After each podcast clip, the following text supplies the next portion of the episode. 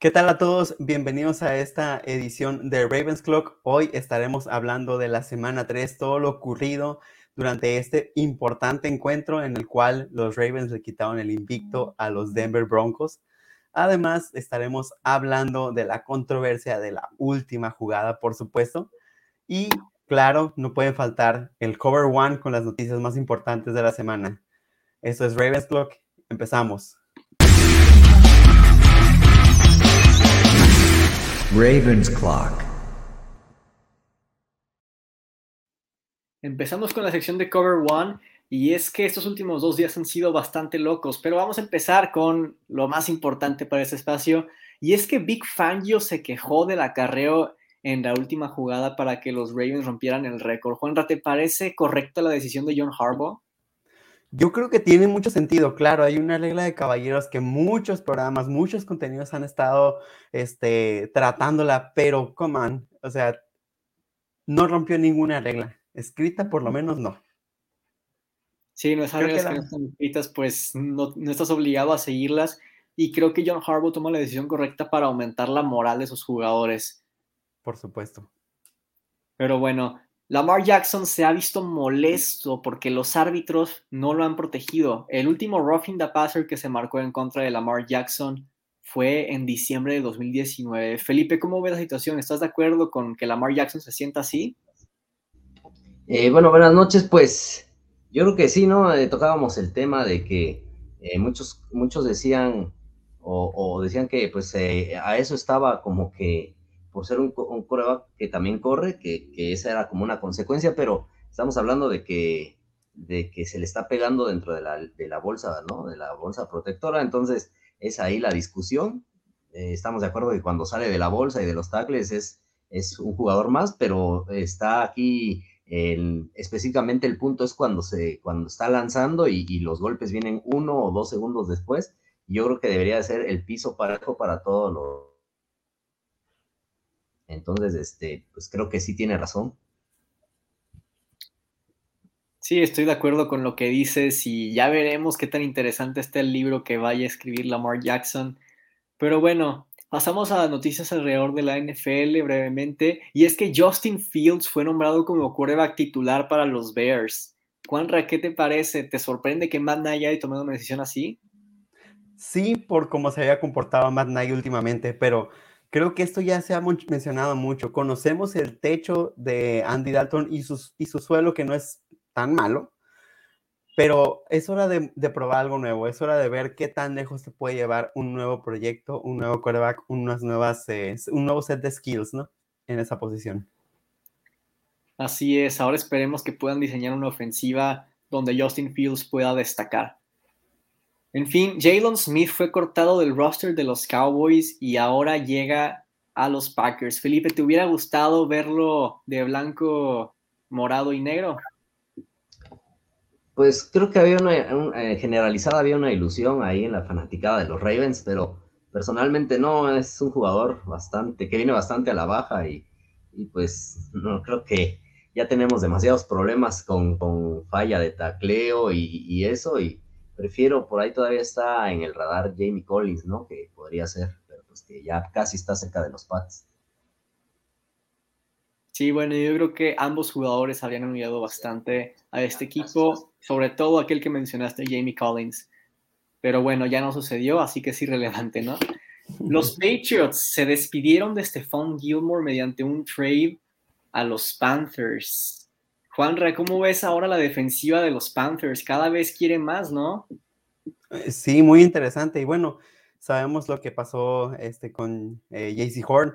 Y sí, como lo mencionas, se pone cada vez más interesante. Y creo que esto le hacía falta a alguien veterano que, que pudiera aportar ese gramo de liderazgo a esta defensiva.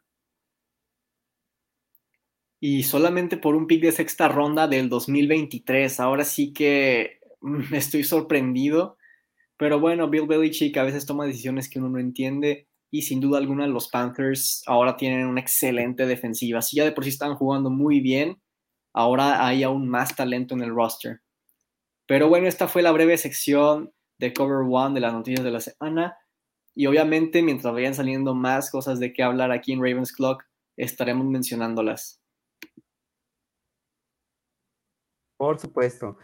Y ya saben que cualquier cosa aquí los mantendremos informados. También, si no es por este medio, es por nuestras redes sociales. Ya conocen todos los medios en los que estamos inscritos. Y este, ahora nos toca continuar con un, un, análisis de lo que pasó en este partido de la semana 4 contra los Denver Broncos.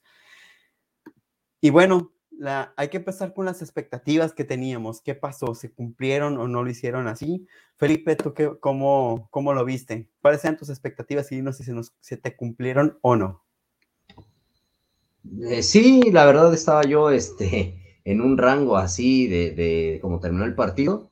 Eh, esperaba dar, ver un avance de la defensa. Eh, cuanto a la, bueno, el, el nivel sí se incrementó de, respecto a la, a la semana pasada, donde con las bajas por el, la lista eh, del COVID, pues sí se vio un poco mermada. Así es que yo creo que se vio eh, bien este, en términos generales la defensa, regresó a un nivel que nos tiene acostumbrados. Y en cuanto a la ofensiva, tengo todavía un poco de dudas, pero pues es la semana 4, así es que yo creo que ya realmente ahora en octubre empieza, eh, ahora sí que la liga para, para la mayoría de los equipos, porque eh, por temas de COVID y esto han estado complicada la, la, pretemporada, así es que creo que para todos ya empiezan a tomar ritmo después de la semana 5 y, y este, por eso todavía tengo dudas con la ofensiva, pero creo que es normal. Sí, por supuesto, y creo que a, a mí personalmente me, me, me sorprendió esa, ese escenario, ¿no? De cómo la de ofensiva se ha ido desarrollando mejor, pero eso hablaremos luego. Marcelo, del partido, ¿cuál fue la estadística que más te sorprendió o el, o el punto o el, eh, la expectativa que más te sorprendió y la que ya, por así decirlo, la tenías en cuenta, la esperabas? Bueno, sin duda alguna la estadística más sorprendente es que Lamar Jackson tuvo un total de 317, 317 yardas aéreas.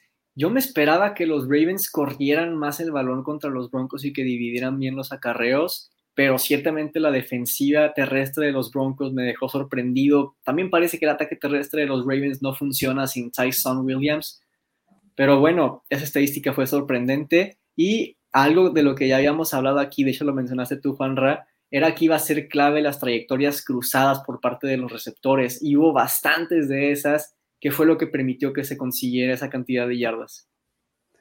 Y no solo eso, en general creo que el esquema de los Ravens eh, en cuanto al pase se ve cada vez mejor. De eso vamos a hablar también un poco más adelante. Pero nos toca ir por el siguiente punto, que ¿cuál para ti, Marcelo, fue la clave para este resultado? Bueno, la clave para este resultado, ahora sí que vi el mejor partido por parte del front seven, bueno, más bien de la línea defensiva de los Ravens este, cinco sacks es impresionante y para cómo había estado jugando la línea ofensiva de los Broncos, ahora sí que no me lo esperaba. Este, Tyus Bowser por fin despierta en la temporada con un partidazo, dos sacks y alguien que me ha tenido muy sorprendido es Calais Campbell. No ha tenido un sack y por eso no se habla mucho de él, pero está teniendo una temporada espectacular. 13 tacleadas, dos para pérdida de yardaje, cinco golpes al coreback y de hecho PFF lo califica con 88.9, que eso es impresionante la temporada de Calais Campbell. Sí, por supuesto, no es el jugador flashy que en algún momento lo fue, pero sin duda el talento ahí está y se nota su presencia en el terreno. Eh, Felipe, por tu parte, ¿cuál consideras para, um, para ti la clave de este resultado?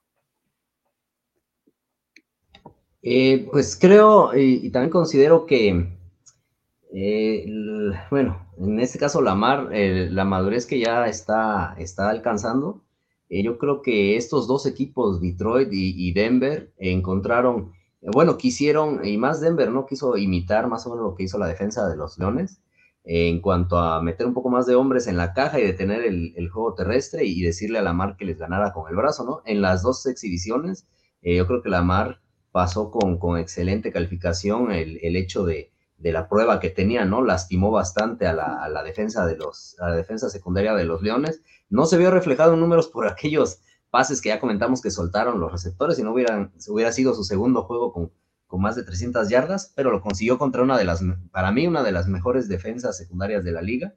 Y ese es el detalle, ¿no? Que, que mucha gente se está sorprendiendo, nosotros no, porque lo vemos cómo ha avanzado en cuanto a su mecánica de lanzamiento.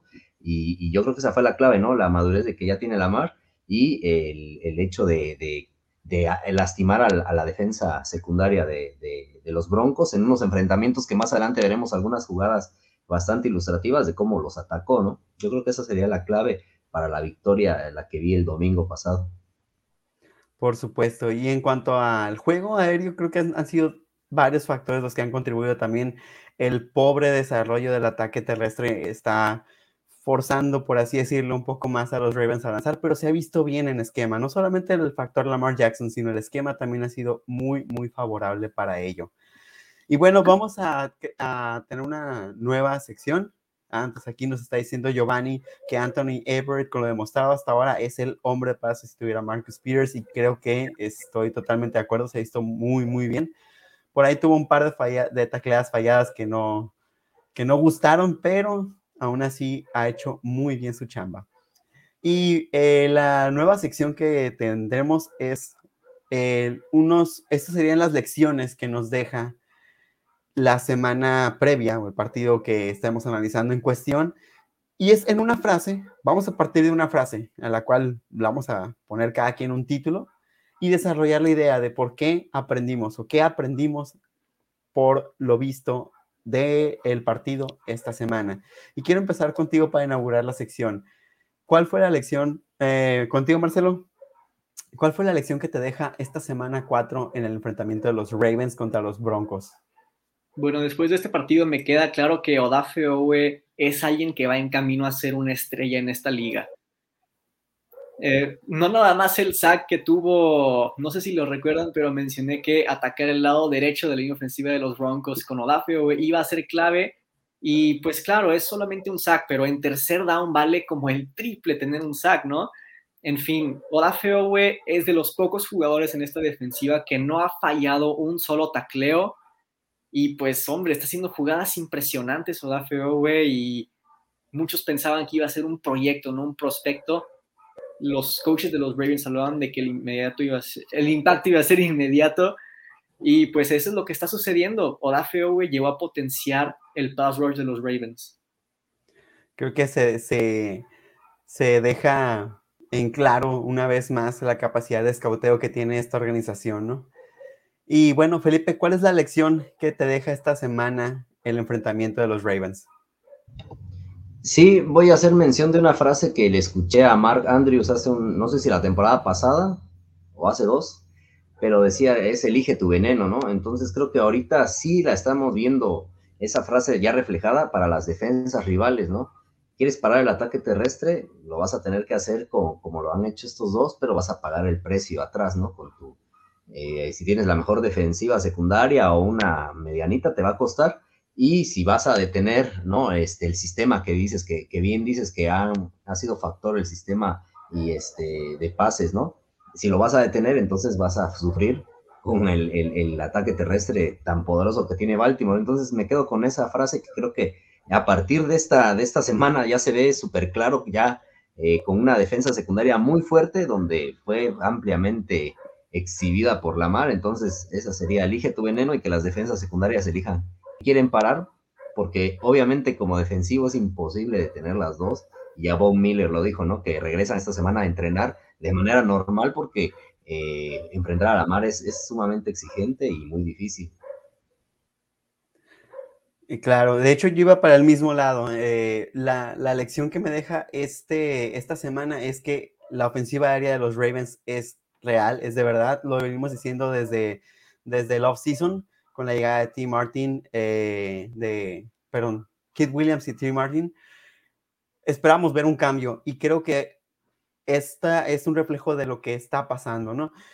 Eh, bien menciona Marcelo de las eh, trayectorias cruzadas, pero no nada más eso. estas trayectorias, estos esquemas nuevos le permiten a la mar unas lecturas muchísimo más rápidos hay dos jugadas en específico en donde hay un slant rapidísimo en el cual apenas toma el snap Lamar, la, la ofensiva hace un movimiento, lo cual jala la defensiva y ya está. ahí en direct, en cortito va el pase cruzado hacia el lado izquierdo. Uno fue para Sammy Watkins, el otro fue para Devin Duvernay, pero muchos como esos han habido. Por eso, por esa, ese tipo de esquema también nos permite eh, una jugada que es la que creo que vas a analizar tú, Marcelo, un pase a, a Duvernay. Ahorita lo verán, ahorita verán de qué es lo que, eh, a qué es a lo que me refiero. Pero sí, esa es la lección que me deja esta semana. Creo que el ataque aéreo está evolucionando, está viéndose cada vez mejor. Lamar Jackson ya está haciendo su parte, que es mejorar su mecánica y su, y su precisión. Así que lo demás, poco a poco se va a ir dando. Bueno, aquí nos pregunta Astro, Olafio Owe fue quien le pegó a Cherry, ¿fue un golpe ilegal? Me parece que más que nada la velocidad de Owe hace que parezca ilegal. Pudieron haberlo marcado y estaría de acuerdo, pero también estoy de acuerdo con que no lo marquen. Y pasa lo mismo con el de Chuck Clark, una o dos jugadas antes, si no mal recuerdo. Nos dice Paul Torres que si sigue así, Owe será sin dudas un candidato a Defensive Rookie of the Year. Claro, totalmente. La verdad es que el impacto que le ha causado esta defensiva se ha notado bastante. Oscar Vargas nos pregunta que si creemos que Bateman vea snaps el lunes, pues si está activo, yo sí lo veo teniendo algunos snaps, no sé ustedes. Sí, por supuesto. Pocos, pero sí, ya va a participar. Y nos dice Miguel Madrid, no sé si recuerden que dije que si Ove conseguía sus ocho sacks, encontramos nuestro hombre. Ha demostrado eso y más y está en camino de conseguir varios sacks. Pues esperemos que sí, de verdad que temporadas pasadas, por ejemplo, Tyus Bowser también empieza con dos sacks y de repente ya no tiene ninguno. Esperemos no ver lo mismo con Owe y que siga jugando consistentemente. Por supuesto. Y bueno, ahora eh, es turno de la sección medular de este programa, que es el análisis del tape. Eh, ya saben, son tres jugadas que elegimos aquí en este staff para analizar y revisar. ¿Cuál nos toca primero? Bueno, nada más antes de pasar al tape, quisiera este, ya nada más decir brevemente otros puntos que tengo de lo que vi del partido. Y pues, número uno, la defensiva forzó 10 punts. Eso no, no recuerdo cuándo fue la última vez que vimos a la defensiva hacer algo así. Siguiente, Patrick Quinn no está listo para ser titular. Permite 75% de pases completos, falló ya seis tacleadas en la temporada y solamente ha tenido 27, o sea, falla el 18.2% de sus tacleos y se salvó temprano en el partido de permitir un touchdown, largo, un touchdown largo a Albert o quién sabe qué. Albert o para los compas. PFF lo califica con 32.6, eso es terrible. Ahora nuestro dúo de corners, Marlon Humphrey y Anthony Averett han sido espectaculares. Marlon Humphrey, 20 tacleos, solamente ha fallado 3, que para un corner está bien eso. En cobertura, 16 completos de 28 permite, o sea, 57%, 155 yardas, o sea, 5.5 por target, 3 pases desviados, 96.6 de, rate que permiten los quarterbacks, pero más que nada por los touchdowns. Lleva dos permitidos y PFF lo califica con 71.5. Anthony Averett, muy similar, 17 tacleadas, igual falla 3. En cobertura 15 completos de 29, o sea, 51.7%, 182 yardas, o sea, 6.3 por target, 0 touchdowns, 2 intercepciones y 4 pases desviados, permitiendo un rating de 42.6. Este, y Brandon Stephens, por otro lado, ha sido pésimo en cobertura ese touchdown de Noah Fant fue demasiado fácil, le dio muchísimo colchón como para que fuera casi que en línea de gol. No me gusta cómo está jugando Brandon Stephens. Y por último, Feed James Prochet. Seis targets, cinco recepciones y no lo culpo por la que no pudo atrapar, honestamente. 74 yardas y ya acumula 39 yardas después de la recepción de hecho, justamente eso iba a, mencionar, lo olvidé por, por, un momento. Eh, no solamente el, esquema, Lamar y todo esto está funcionando, sino también ha, distribuido muy bien el juego. Tuvo targets para, para Duvernay, para Watkins, para Hollywood, para Andrews y Prochet se mira espectacular, se mira con todo, está, está haciendo todos los méritos para ser el wide receiver 3 y sus yards after catch son un lujo, realmente. Y yo lo veo y creo que ya debería de estar por encima de Watkins, la verdad. Tiene, tiene argumentos, por supuesto. Bueno, ahora sí pasamos. ahora, ahora sí, sí. eh, al corazón de las transmisiones que hacemos aquí en Ravens Clock. Ciertamente es lo más divertido comentar estas jugadas. Y esta lo dijiste tú, Juan Ra. Es el acarreo de Javonte Williams de 33 yardas. ¿Por qué la elegiste? ¿Qué fue lo que viste? ¿Por qué la elegí? Creo que, creo que eh, hay algo de lo que ha pecado los Ravens, no solamente de lo que va esta temporada, sino también es un, problema que se viene arrastrando desde la temporada pasada y, es las tacleadas falladas. Si vemos aquí en el, en el, eh, bueno, aquí tenemos la formación que tiene, me parece es un cover tree porque los dos corners están despegados del de wide receiver de, de, de su eh, asignación. Eh, tienen a 4-3, eh, tienen un 4-3 y lo, lo interesante es que la jugada en sí, por diseño, no funciona. Porque ahorita vamos a ver si le, si le das poquito para abajo, Marcelo, para ver la siguiente imagen. Ok, aquí vemos, eso está bien. Solamente para ver el inicio, como, eh, ah, olvidé el nombre de este wide receiver, pero eh, cruza, cruza de un punto a otro, está en la parte baja, digamos, de la, de la transmisión y cruza hacia un lado. Esto hace que la ofensiva se jale hacia ese lado, porque justo cuando cruza la línea del quarterback es cuando se da el snap y este, en ese punto, ahora si bajamos un poco más, en ese punto ahí está Javonte Williams que tiene que, bueno, la, la, línea ofensiva toda en conjunto iba a ser un hueco como de apertura, pero entonces Javonte Williams ya iba a dirigirse hacia el lado derecho de, de la línea ofensiva, ve que no hay huecos, ve que el, el, el eh, fullback falla con, la, con su asignación, entonces decide atacar el hueco del centro porque justamente el, perdón, no es el fullback, es el guardia. Y este, entonces cuando ataca el, el, el, centro, Tavon Young eh, supera su asignación y ya está en el centro, para, justo para taclear a Javonte Williams. Entonces, hasta ahí, la jugada iba muy bien para el propósito de los Ravens. ¿Cuál es el problema? Que Tavon Young falla su tacleada. Entonces, a ver si bajamos y Javonte Williams empieza a a correr hacia, aquí vemos cómo falla su tacleada y ahora sí se abre por fuera del tacle izquierdo. En ese punto iba, me imagino yo que iba a correr más hacia, más pegado hacia la línea, hacia la banda, pero se topa con Anthony Everett, lo cual lo obliga a recortar e irse por esa, esa trayectoria un poquito, digamos, por poco fuera, un poco más fuera de los números, perdón, dentro de los números. y entonces, ahí falla su, su tacleada Everett, es el primero. Y vemos en la de abajo, eh, me parece que es en la, en la imagen de abajo. Eh, bueno, no se alcanza a ver, pero en el tape eran cuatro jugadores de los Ravens que estaban libres para hacer la tacleada.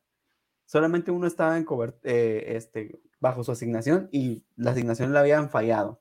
Entonces, hay mucha atención acá, a, ahí a, a Odafe Owe, porque termina en la parte más, eh, en la parte trasera, digamos, por así decirlo, de la jugada y vamos a ver cómo se recupera.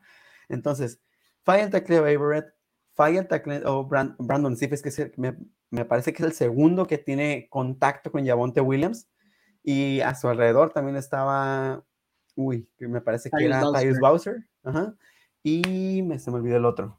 Ah, Marlon Humphrey. Marlon Humphrey, de hecho, también. Dale un poquito para abajo, Marcelo.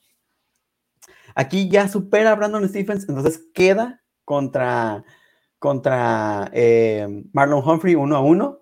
Se le trepa y eh, como Everett había quedado libre, pero quedó detrás de la jugada, Baylor va eh, a asistir a su compañero y queda muy mal posicionado. O sea, escoge una terrible posición para atacar y los arrastra. Bueno, además que el, el, el de atrás eh, quita a, Everett y ahí vemos como desde atrás, ahí lo pueden ver, llega Odafe Owe para asistir a la tacleada junto a este Marlon Humphrey, pero por lo menos fueron tres Ravens que pudieron hacer contacto directo con Javonte Williams, más los que pudieron haber asistido. Ah, como yo recuerdo en el tape, se quitó cinco tacleadas en una sola jugada. Y todavía Marlon Humphrey fue arrastrado. Sí, definitivamente fue un buen play call por parte de Marindale, pésima ejecución por parte de la defensiva. Claro, no le puedes pedir mucho a Tavon Young, este, al menos alentarlo o algo así, pero un corner por lo regular no gana la batalla solito contra un corredor. Le hace un corte delicioso a Anthony Averett y después atropella a Travis Bowser y a Brandon Stephens. Marlon Humphrey como que lo que yo veo es que intenta provocar como lo ha hecho de costumbre, un fumble, pero pues no le salió y eso nos costó 20 yardas más. Al final, pues al menos pudo hacer la tacleada, pero ciertamente hay algo que tienen que arreglar los Ravens en esos bloqueos. Sí, y un reconocimiento también a, Justin Ellis que a pesar del tamaño no se queda, no se entrega, o sea, sigue, sigue, sigue la jugada hasta el final. También estuvo ahí Patrick Quinn, pero un poquito displicente. Sí, más que nada estaba del otro lado de la jugada desde el principio. Pero bueno, pasamos a la siguiente jugada. Estas están por orden, por orden cronológico. Felipe, este le elegiste tú. Fue un quarterback draw en tercera y cinco. ¿Qué fue lo que viste en esta jugada? Bueno, aquí sí voy a aprovechar y me gustaría que Marcelo nos explique nada más la formación de, ambos equipos para que, porque la elegí, pero es por un detalle más que nada, eh, por el tiempo, lo que venía sucediendo en el partido. Entonces, le voy a ceder los micrófonos a Marcelo para que nos explique bien, antes de entrar al tema de por qué elegí esta jugada, cómo estaban paradas las dos escuadras antes del snap, antes de que se centrara el balón. Bueno, pues aquí tercera y cinco Vemos una formación shotgun por parte de los Ravens, lo cual no es muy común, o al menos no lo era para nada la temporada pasada. Ahorita ya se ha visto un poco más. Y los Broncos están en cover one hole. O sea, hay alguien que tiene la zona de en medio, pero cortita, y alguien que tiene la zona de medio profunda. Alexander Johnson, el linebacker aquí de los Broncos, está en cobertura con Le'Veon Bell, el corredor. Pero cuando ve que Le'Veon Bell se queda a proteger el pase, entonces lo que decide es este, penetrar la línea, presionar, blitzear, como quieran decirle. Aquí, este, bueno, pues ya sacan la jugada. Aquí vemos quién está en la zona. Acá también hay alguien con zona. Y estos son los duelos. Y aquí lo que yo veo más que nada, pues la jugada quarterback draw está diseñada para que la línea ofensiva haga a los mineros hacia un lado y entonces el quarterback pueda correr por el centro.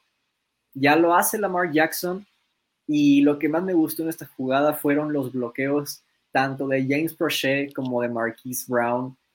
Aquí está el de Marquise Brown y Lamar alcanza a llegar al primero y diez y protegerse tirándose al suelo. El árbitro lanza un pañuelo offside contra Von Miller viendo bien la jugada, me parece que no fue un offside, pero bueno, al final eso fue irrelevante. Ok, aquí este, pues ya Marcelo nos dio la explicación y les quiero recordar esta jugada. Estuvo, bueno, las series pasadas de, este, de, los Ravens habían fracasado eh, antes de esta, de esta serie ofensiva. Y el detalle que ya nos mencionaba Marcelo, qué bueno que, que lo tocó y sabía que lo iba a decir esos detalles de que uno estaba cubriendo una zona corta y el otro una zona larga, a eso te obliga a la mar en este tipo de cobertura. Yo eh, es lo que les comentaba a muchos. Esta jugada rompió realmente la defensa de los Broncos, que hasta esta serie, hasta esta jugada, estaba bien. Estaban viendo bien, deteniendo el juego terrestre, pero sí vemos un poco a la mar limitado por la lesión en la espalda pero cuando hizo esto, de verdad cambió el ánimo, la ofensiva se vio mucho mejor, la defensa de Denver se vio muy, muy desconfiada y eso te lo genera un jugador como Lamar. Los defensivos, como bien mencionó Marcelo, están en una asignatura de, zona y sabes que si a Lamar le das que, salga por piernas en un segundo, te, te ganó 5 o 7 yardas si no reaccionas a tiempo. Entonces, cuando ya te sale en una jugada así, para las demás estás ya casi amarrado a estar pendiente del coreback y de, de, los pasos que pueda dar. esta jugada la elegí porque a partir de esto Lamar hizo lo que quiso con su brazo, pero a raíz de muchos sistemas donde engañaron a la defensa o, o los defensivos tenían que esperarse medio segundo más y ese medio segundo era vital para la ofensiva de los Ravens. Y esta, esta jugada lo rompió porque, no sé si recuerdan, hasta esta serie habíamos despejado tres veces el balón seguidas, ya habían anotado ellos y, esta serie fue la que, se, la que siguió. Y después de esta jugada, el espectáculo aéreo de la Mar se vio increíble porque los defensas, hubo una jugada más adelante que ya no la vamos a tocar, pero donde la Mar hace hasta engaña con hacer un pase o correr y con eso, de verdad, siendo defensivo, es la muerte con un coreback tan, tan dinámico, porque no sabes si reaccionar, si reaccionas para detenerlo, en la, ah, para que no corra más, te puede agarrar este, con el brazo. Y si no reaccionas, te gana 5 a 7 yardas. Entonces, como defensivo, la verdad, tienes un dilema aquí. Y esta jugada es muy ilustrativa porque era una tercera oportunidad y 5. Haces una buena, una buena, eh, un buen paquete para, para tratar de contener a la mar, y simplemente no se puede, ¿no? Ganó como 8 yardas, 9 yardas y pues te rompe, te rompe un esquema que tienes y eh, lo demás es nada más esperar a que se equivoque él eh, a lo largo del juego, ¿no? Entonces por eso elegí esta jugada para que, para ver que hay momentos en los partidos donde con un jugador como Lamar te puede dar el, el, puede romper el, juego y, y inclinarlo, perdón, a tu favor otra, otra muestra que tiene es una jugada que pues no sale por un castigo, pero es el cuasi touchdown a, Andrews, que también por la trayectoria, o sea, hace una trayectoria hacia el lado débil de la línea, bueno, al lado corto del terreno de juego más bien, y toda la defensiva se jala para allá, y en el punto en el que el safety, eh, que estaba más cerca de, Andrews, se jala hacia, hacia abajo para tratar de, detener a Lamar, es cuando Lamar lanza el pase y está, es un arcoíris precioso el que lanza Lamar Jackson en movimiento. Y, les pregunto a los que jugaron eh, de defensas, ¿no? De defensivos, ¿qué haces?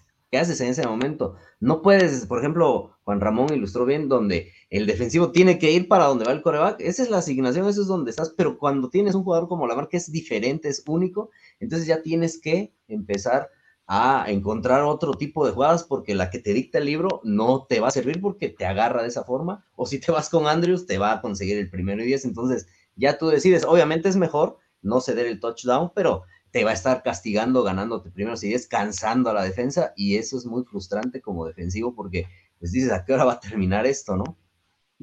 Sí, es una lástima ver que otra vez se fue el touchdown de Mark Andrews. No ha tenido temporada, ya ha tenido bastantes oportunidades. Pero bueno, había quienes decían que este año ya iban a averiguar a Lamar Jackson. Las defensivas todavía no le encuentran respuesta a ese tipo de jugadas. Ahora, una cosa es que lo averigües y otra cosa es que puedas detenerlo. Entonces, buena suerte para el resto de la liga cuando enfrenten a Lamar Jackson. Pasamos con la tercera y última jugada y pues obviamente teníamos que incluir el touchdown de Marquise Brown ya es mi segunda semana consecutiva eligiendo la jugada obvia y pues creo que a todos nos encantó esta jugada. Este, yo pensé que iba a soltar Marquise Brown el balón, pero bueno, aquí lo que vamos a ver es que los Ravens tienen empty backfield y los Broncos están jugando cover one blitz. Qué curioso que en estas últimas dos jugadas los Broncos están en cobertura personal sobre todo porque cuando juegas contra Lamar Jackson te imaginas que vas a ver más cobertura de zona. Pero bueno, vamos a ver que Latavius Murray y Patrick Ricard empiezan bloqueando y luego se abren a los flats. Aquí ya sacan la jugada. Este, ciertamente no es un cover one blitz lo que muestran los Broncos. Me parece un buen disfraz por parte de ellos, pero aún así la ejecución de los Ravens fue lo que me dejó impresionado. Aquí están bloqueando Patrick Ricard y, y, la, y Murray. Ahorita se van a abrir al flat. Y los duelos que vamos a ver aquí son eh, Mark Andrews contra Kyle Fuller. Mark Andrews corre una trayectoria donde avanza dos yardas adelante del primer down y corta hacia adentro. Sammy Watkins corre una trayectoria comeback contra Patrick Surtain. Personalmente no me encantó su trayectoria, pero pues es lo que pasó.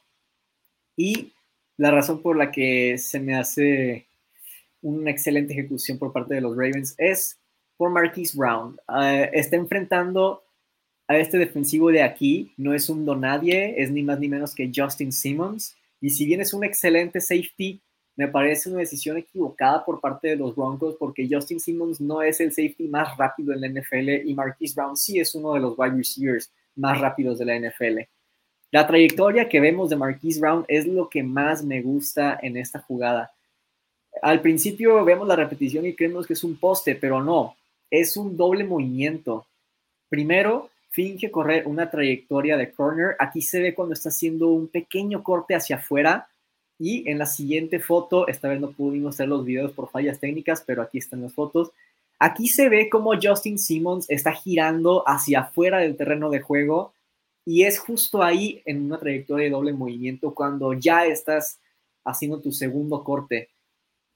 Aquí Lamar Jackson pues ya lo vio, obviamente. No tiene ni siquiera un paso adelante o algo así, pero algo que veíamos la temporada pasada es que Lamar Jackson se esperaba a estar completamente seguro de que Marquise Brown venciera la marca.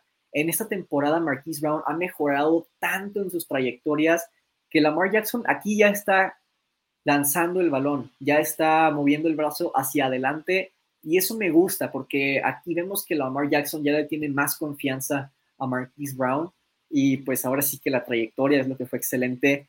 Aquí le gana a estos dos la carrera hacia la zona de anotación, pero vean nada más la separación que consigue ya en la recepción de Justin Simmons. Es impresionante esta jugada en todos los aspectos del fútbol americano. ¿Cómo la vieron ustedes?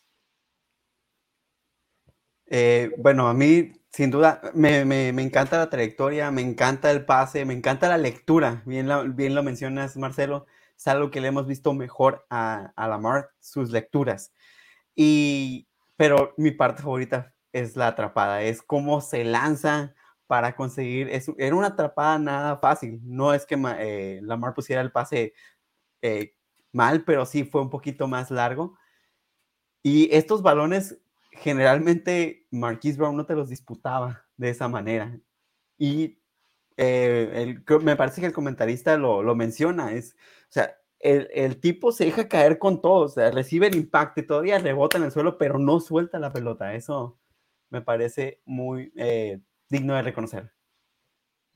Y además, este, bueno, yo le había visto una, así una recepción parecida cuando estaba en Oklahoma, pero lo que comentó Marcelo, que la confianza que ya le tiene la mar, y también un factor, creo que pues por estar en Denver, el, ahora sí que lo voy de viajar un poquito más en cuanto al tiempo, porque si hubiera estado en otro lugar, a lo mejor por un poquito lo vuela, ¿no? Pero pues obviamente estás en Denver, tienes que aprovechar esas, esas facilidades que te da la altura y, todo eso se, la verdad, se, ahora sí que se fusionó, se fue sumando para que se, se diera la mejor jugada de hasta ahorita de la temporada para los Ravens, ¿no? Creo que es esta y a lo mejor habrá otra, pero eh, defensiva, pero ofensivamente creo que es esta, ¿no? La jugada hasta el momento.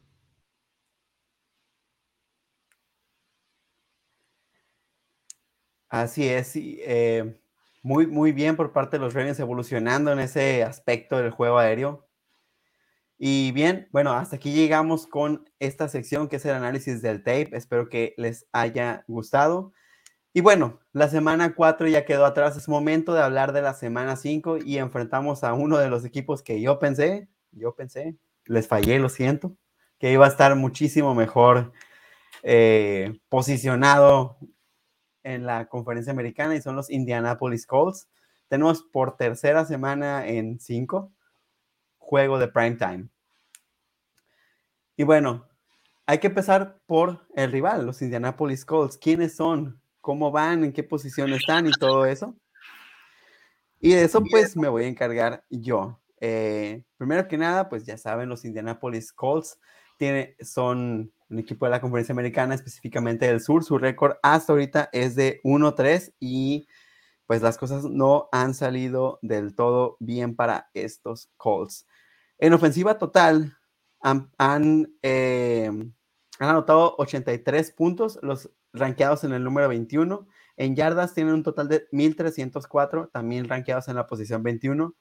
Han, han concretado 84 primeros y dieces, lo que los posiciona en el número 16. A la defensiva total han permitido 97 puntos, los rankea también en el lugar 16.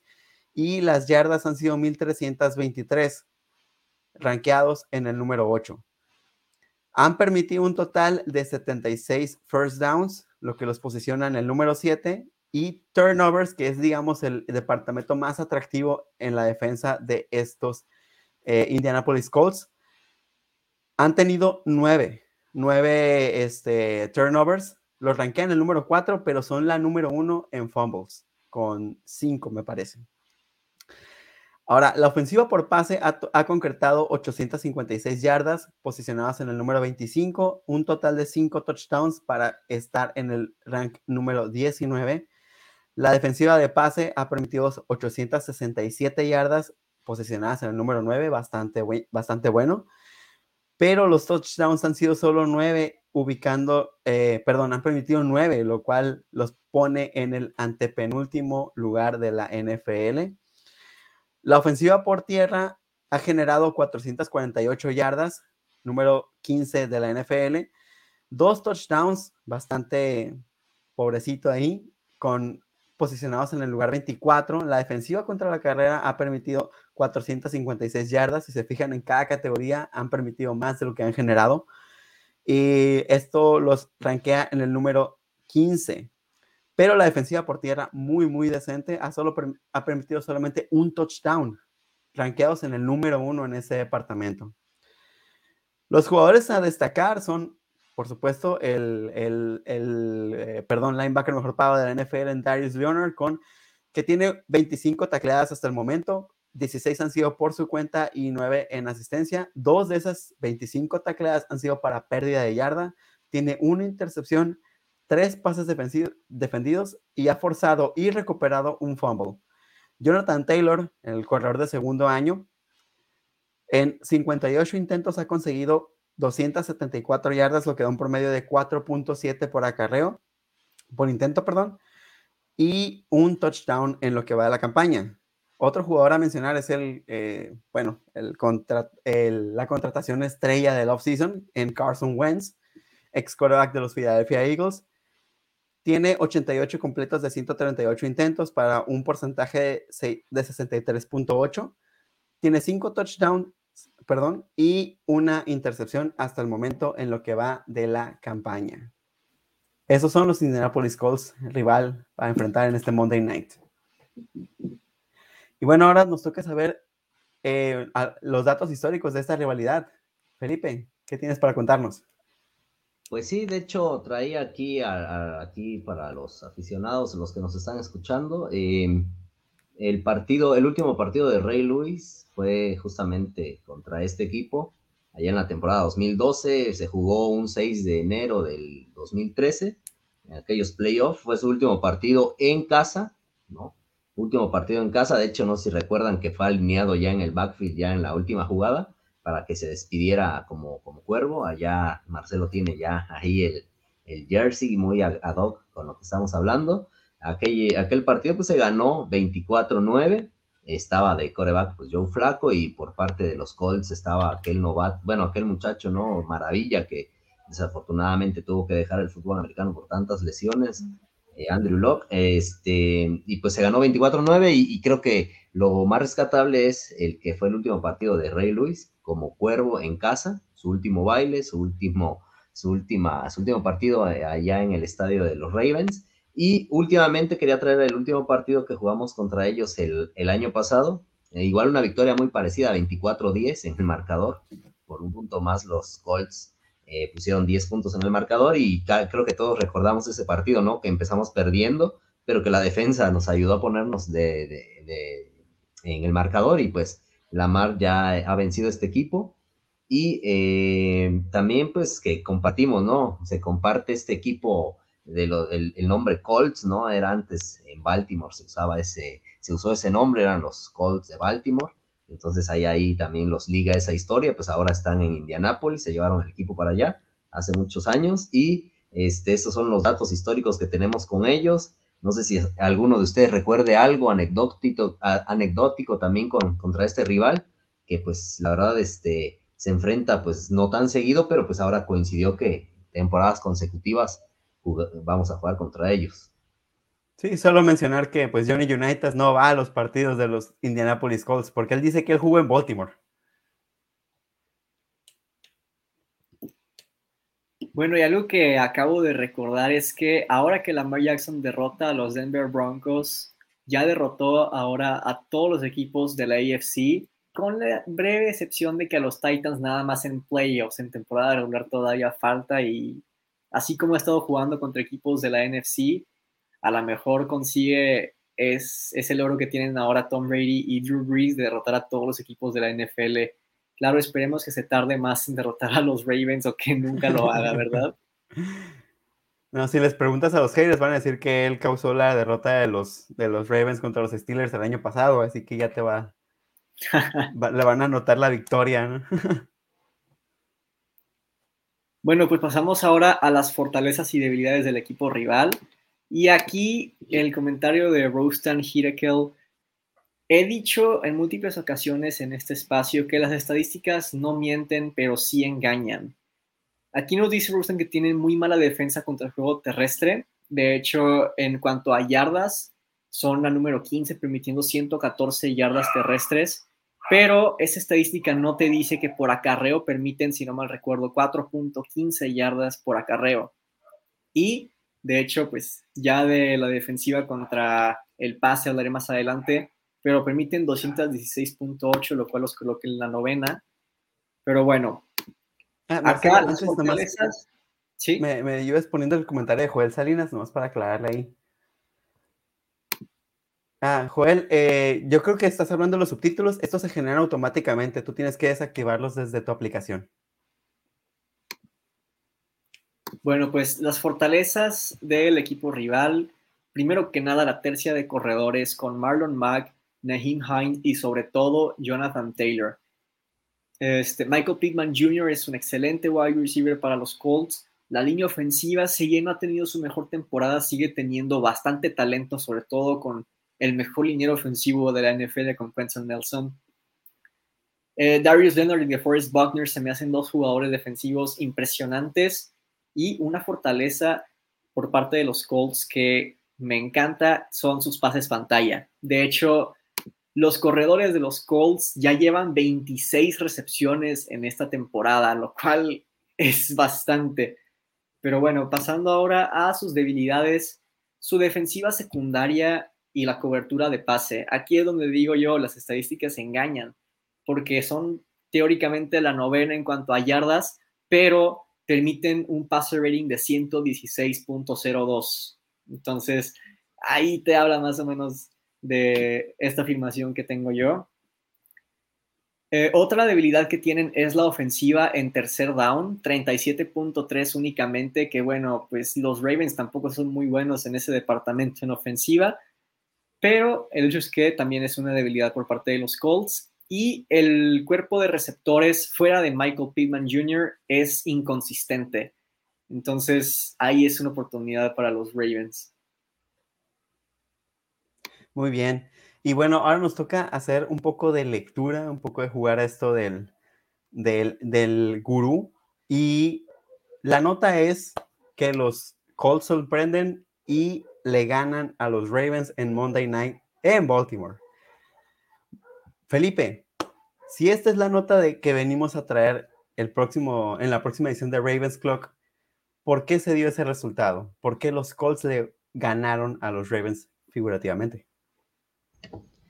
Pues a lo mejor podría ser algo que ya hemos comentado eh, en cuanto a la pérdida de los balones, ¿no? Eh, eh, que tengamos a lo mejor por ahí, puede ser eso, o muchos castigos en jugadas clave, porque la verdad no veo cómo, pero si Baltimore sale muy indisciplinado ese día, creo que pues, nos podemos llevar una, una desagradable, desagradable sorpresa, así es que a estar muy concentrados, que la nota podría ser esa, ¿no? De regalar el partido, eh, pues, cediendo más balones, este, teniendo más balones perdidos o algunas, algunos castigos en, momentos clave, ¿no? Que te pudieran eh, en la ofensiva retrasar o, defensivamente regalar yardas, ¿no? De primeras oportunidades. Creo que pues podría ser por ahí, ¿no? Sí, podría ser, esa sería, eh, esa la clave, ¿no? Eh, los errores por parte de los Baltimore Ravens. Y por otro lado, a ti, Marcelo, misma pregunta, ¿qué, ¿por qué se daría el resultado? O sea, ¿cuál sería el factor o factores que nos harían traer esta nota el próximo miércoles?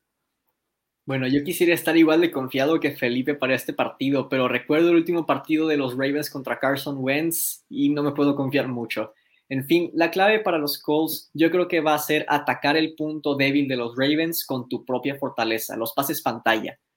Este, pues así como ha estado Patrick Quinn y compañía para taclear, simplemente dale el balón a Jonathan Taylor, dale tantito espacio y te puede destruir esta defensiva.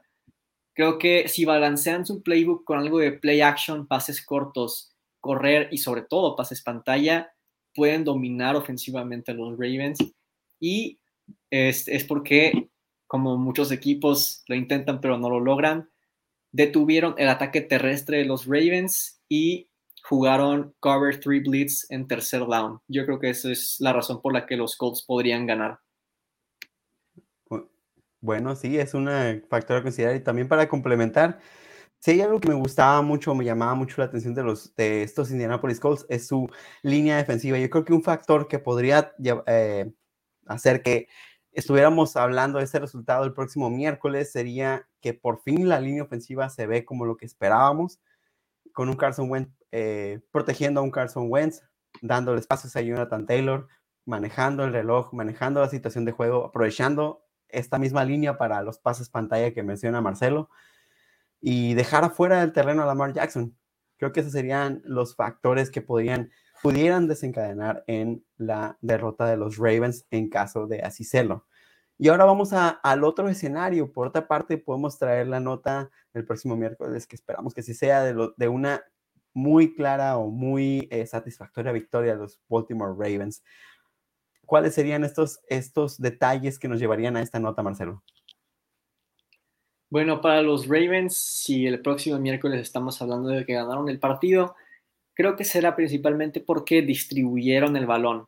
Eh, también espero ver jugadas de trap por tierra donde DeForest Buckner y Darius Leonard queden bien contenidos en el juego terrestre y distribuir el balón una vez más, utilizar a los receptores con eficiencia, ¿no? Si regresa Rashad Bateman, creo que eso va a ser aún más fácil. Así como han estado jugando Marquise Brown, James Roche, Sammy Watkins y Mark Andrews, yo creo que se puede lograr. Y hablé de que el cuerpo de receptores fuera de Michael Pittman es inconsistente, pero en zona roja no es igual. Hay que contener bien a Zach Pascal en zona roja. Y yo creo que los Ravens deben jugar bastante cobertura personal lo hacen muy bien y los Colts es un equipo con el que puedes jugar cobertura personal. También creo que hay que saturar la caja para evitar esos pases pantalla que los Colts podrían hacer en cualquier momento y destruir a la defensiva. Claro. Y ahora para ti, eh, Felipe, la misma pregunta. ¿Qué nos puede hacer que trajéramos esta nota el próximo miércoles? Pues yo, considero que va a ser la consistencia y el avance que se siga teniendo en cuanto al, juego de pases. Creo que vamos a estar hablando de una evolución ya de la mar ya con, semanas consecutivas. En este caso ya serían tres, aunque muchos no consideren que contra los Leones de Detroit se cumplió ese parámetro, pero el avance, ¿no? Ya significativo. Y también como eh, comentó Marcelo, este... Ah, eh, un punto que comentó Marcelo de las terceras oportunidades donde hemos tenido un poco de, hemos estado flaqueando en ese, en ese aspecto, creo que se, se tiene que trabajar y, personalmente creo que eh, esta, esta semana van a salir mejor las, eh, las terceras oportunidades porque sí hemos, la verdad, creo que de, de que Lamar es el crowd titular es de las veces donde más veces he visto entrar al pateador, este, temprano, no recuerdo bien los, no tengo ahorita los datos, pero de estas semanas no hemos anotado eh, touchdown en una, serie inicial y era algo constante que se hacía antes. Entonces, hemos estado batallando con las terceras oportunidades. Creo que eso se va a mejorar, se tiene que mejorar y vamos a estar hablando el próximo miércoles de que se tiene un porcentaje más alto y que eso nos dio la victoria, ¿no? Que eso nos trajo este, la cuarta victoria consecutiva del equipo. Por supuesto, yo no podría estar más de acuerdo con ustedes en ambos aspectos. Y bueno, el tiempo se nos está acabando, así que vamos ya con la última parte, que sería pues el resultado. ¿Cuál es el pronóstico que tienes para el próximo Monday Night, Marcelo? Bueno, ya con todo esto dicho, Mi pronóstico es una victoria cómoda por parte de los Ravens, de 31 puntos para los Ravens y 16 para los Colts. Muy bien, Felipe. Eh, creo que el resultado va a ser este, los Colts van a anotar 17 puntos y los Ravens el doble, así es que voy con un 34-17 para los Ravens. Y rápido quiero mencionar qué jugadorazo es Patrick McCarry. Lo quería mencionar porque si no se me va a olvidar y lo, tengo que dejar constante en un video. Hasta la semana 4 es un, la verdad es un descubrimiento, es un jugadorazo. Sí, movimiento muy, muy adecuado el trasladarlo al lado derecho de la línea, ¿no? Eh, yo también tengo el número mágico en los Colts con 17 puntos y por parte de los Ravens creo que van a terminar en 27 puntos. Así que esperemos que ven, eh, trayendo un resultado cualquiera de estos el próximo miércoles. Y bueno, a nosotros ya saben que nos pueden encontrar como Sobons Ravens en todas las redes sociales con arroba, cualquiera que lo necesite. Aquí están todas las redes, ya saben, Facebook, Instagram, Twitter, Twitch, etcétera, etcétera, etcétera. Y a nosotros, bueno, Marcelo, empezamos contigo. ¿Cómo te puede encontrar la gente en redes sociales? Bueno, ya me puse un poquito nervioso porque contra Raiders y contra Lions también pronosticábamos una paliza y qué sorpresas que nos dieron.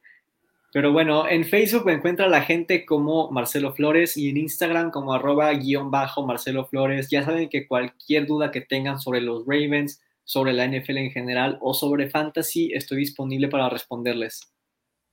Excelente. Y a ti, Felipe, ¿cómo puede encontrarte la gente? Sí, en Facebook como José Madrid y en Twitter como arroba Madrid24-bajo. Ahí estamos para cualquier duda, aclaración. Eh, y también quería aprovechar para decir que a las nueve y media van a tener el programa de Fantasy. Así es que váyanse a cenar y nueve y media los vienen a ver otra vez ya los expertos para el Fantasy. Por si no se habían cansado de nosotros. Bueno, a mí ya saben que me pueden encontrar como Juan R. Villa en Facebook. Eh, esta, la semana pasada no escribí nota, no tuve tiempo. Ahí la tengo, eh, tengo el borrador en mi celular, jamás la publiqué, lo siento. Se las debo, pero esta semana espero ahora sí tener tiempo. He tenido mucha, mucha, mucha chamba, pero este, voy a tratar de dar el tiempo. Y si no, pues nomás no duermo una hora más, ¿no? ¿Qué, qué más puede pasar? Este, Arroba Juanra-Villa en, en Instagram y en Twitter. También cualquier duda de NFL, de fantasy y de apuestas de NFL pueden contactarme. Esta semana me fui dos de tres. Los Titans me arruinaron mi semana perfecta. Así que esperemos verlos en media hora en Fantasy Vlog y que se suscriban a este canal y que se cuiden mucho. Nos vemos, Vlog, en media hora. Hasta luego. Hasta luego.